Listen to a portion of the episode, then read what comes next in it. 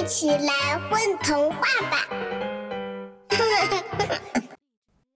关于影翼神功的一段传说。一年一度的齐云山论剑就要在齐云山之巅展开对决了。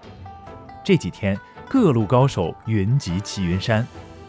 上云楼啊，是齐云山脚下最大、最繁华的酒楼。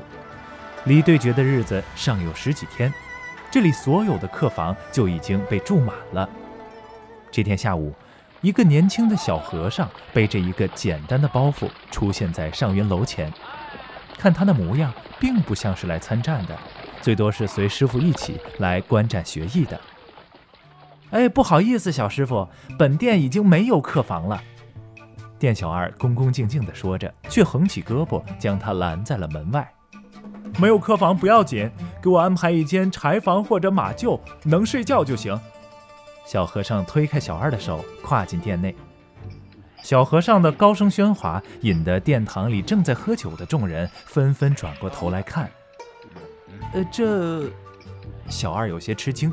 来这店里投宿的，不是达官显贵，就是大侠高手。像这位小和尚一样不讲究的，还真不多见。哎，小师傅，这恐怕不大合适吧？没事儿，我只在这儿住上一晚上就走。小和尚从包袱里掏出一大锭银子，你放心，房钱我不会少付的，还按客房的价格付。小二一见这么一大锭银子，欣喜忘外。哎，小师傅，让您住柴房一定不合适。哎，那个楼顶倒是有一间阁楼，床和摆设都是现成的，就是地方小了点儿，呃，常年也没收拾。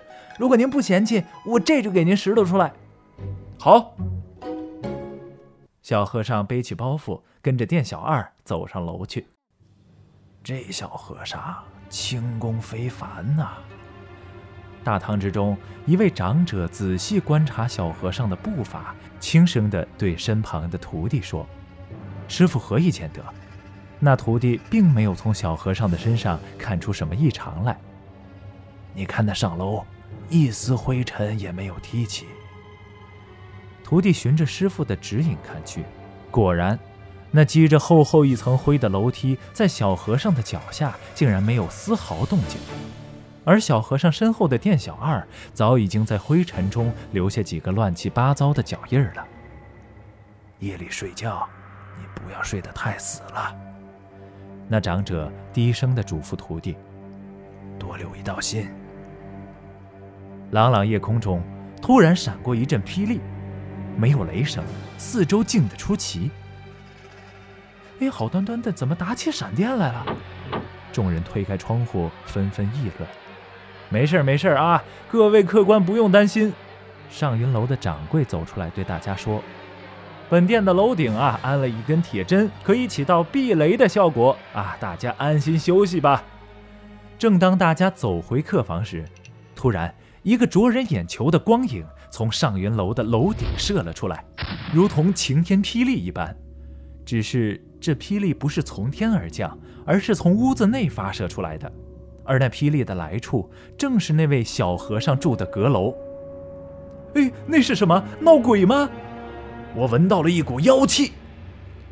这些武林高手虽然身怀绝技，却没想到一个个畏惧妖魔鬼怪。那阁楼里还住着人。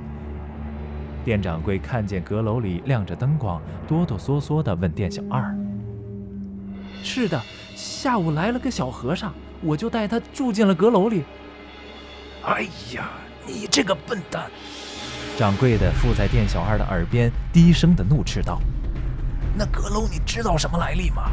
啊，我十多年都没有踏进去过一步，你怎么敢带客人住进去？空着也是空着，我本想可以多挣一间客房的钱。”店小二委屈的说：“要是真出了什么意外，你我可负担不起。”掌柜的吩咐店小二：“快，快去将那位小师傅接下来。”哎呦，我我不敢呐！店小二被掌柜这么一吓唬，也浑身哆嗦起来。正在这时，阁楼的窗户像是被一股气流猛地冲开了，噗的一声，跳下一个人影来。正是那位小和尚。哎，客官，你可慢点啊！上一楼足足四层楼高，小和尚竟然说跳就跳下来了。小和尚谢过掌柜的关心，焦急地问大家：“请问各位，看见一道光从窗户里闪出来了吗？”“哦，看见了，看见了，就从你的屋子里闪了出来。那是什么呀？”掌柜问。小和尚没有回答掌柜的问题，而是继续追问：“那光朝哪儿飞去了？”“那边，那边。”众人齐齐指向东南方向的河边。“谢谢诸位了。”小和尚说着，抬脚追去。转眼间，他的声音消失在远远的黑幕中。这小子的轻功，绝对在你我之上。白天那位长者附在徒弟的耳边轻轻说着：“原来他是武当派的掌门人。”我看也是。虽然武当掌门说话的声音很小，还是被旁边的峨眉派长老听得清清楚楚。